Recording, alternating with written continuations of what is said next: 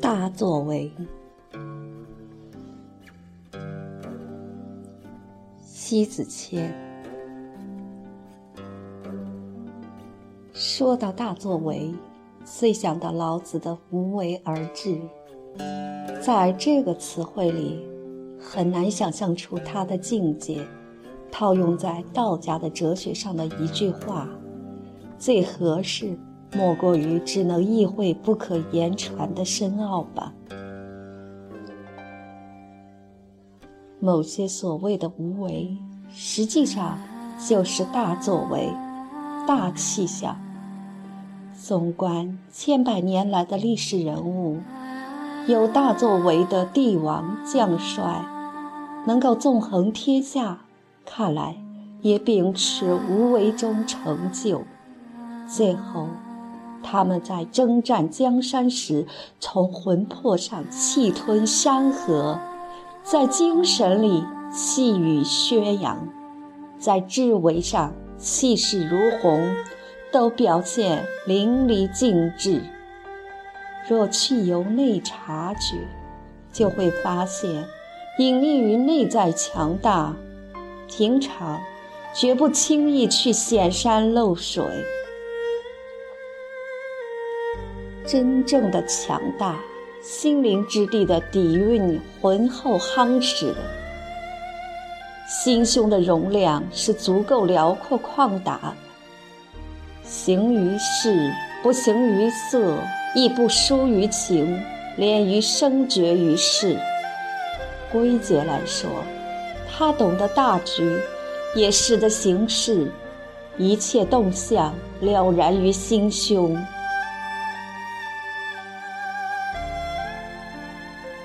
我尤其是欣赏这样的人，他们内敛，也只不过就是一种低调罢了，不需要去表白与张扬，暗地里韬光养晦，蓄势待发。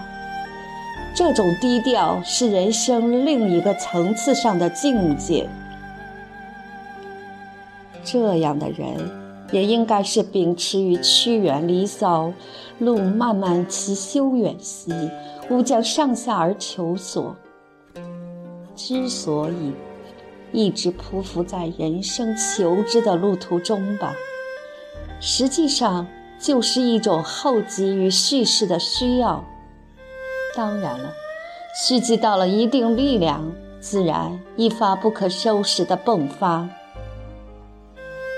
通常来说，存高致远的人看似无所作为，实际上，他们的无为就是前贤所说的大智若愚、大勇若怯、藏巧若拙、善变若讷了。大智大慧的人，向来知道聪明不成、才华不是的谦怀，才网络得高人众生的提点。把自己放得越低，心胸与才能愈发盛装。浮躁的心所看太大作为，从未沉淀过自己。自然过于嚣张，把自己看得太高，却也从来不会去潜伏。捧高了自己，也摔伤了自己。直到最后，经过岁月的痛苦洗礼，才真正彻头彻尾发现了自己，归回率真。但凡大作为，成。把持得住自己不漂浮，败，沉淀得了自己不躁动，很少去留意轰轰烈烈的事儿，把无为的缄默抹黑成了无能，无能的表现与真正的无为不相干。越王勾践从政治抱负上来说，是一个有着政治抱负、有着政治眼光的一个君王。在他战败吴国后，自我检讨，抚国安民，颐养生息。图日后东山再起。所以，俯首甘愿沦为百姓一般去体验民生的生活，从而励精图治。于是，就有了当代蒲松龄的转联，传承到当今脍炙人口的诗词：“有志者事竟成，破釜沉舟，百二秦关终属楚。苦心人天不负，卧薪尝胆，三千越甲可吞吴。”所以，从政治的角度来说，越王勾践。是个有抱负的君王，还是个能以民为本的君王。当然，他的以民为本还是没能跳出他当时那个历史的范畴，是狭义的以民为本。不过，这点还是应该值得肯定的。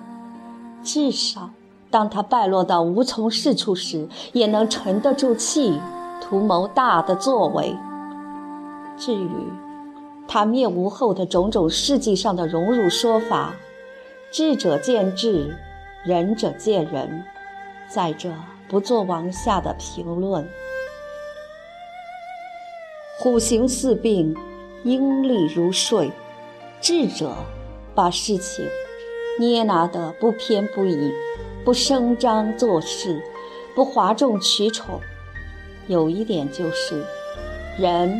不在一定的位置，绝不敢去造作声势。大音希声，大象无形，真水无声。古话说得好：光明的道路好像暗昧，前进的道路好像后退，平坦的道路好像崎岖，高尚的德好像河谷，广大的德好像不足。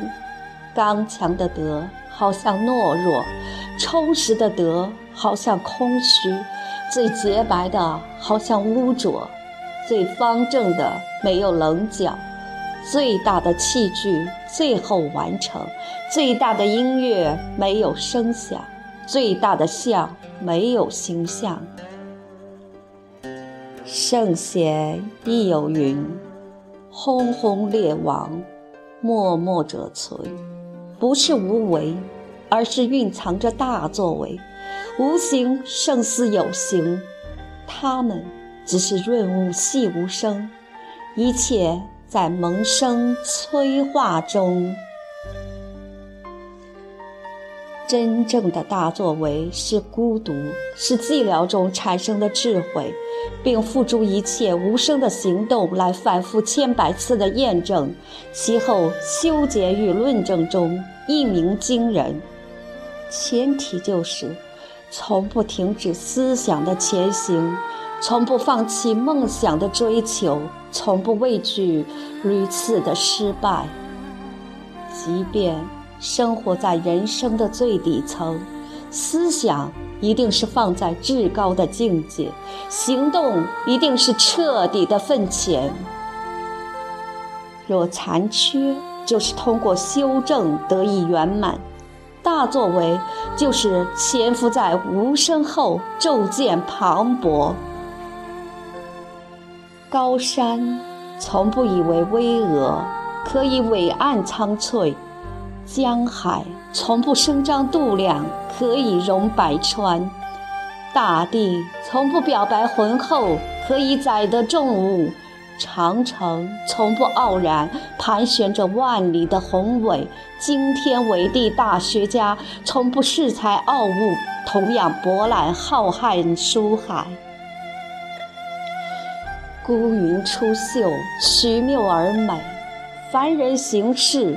无声则行，大作为者在无形中就有大气象，因此无需表白。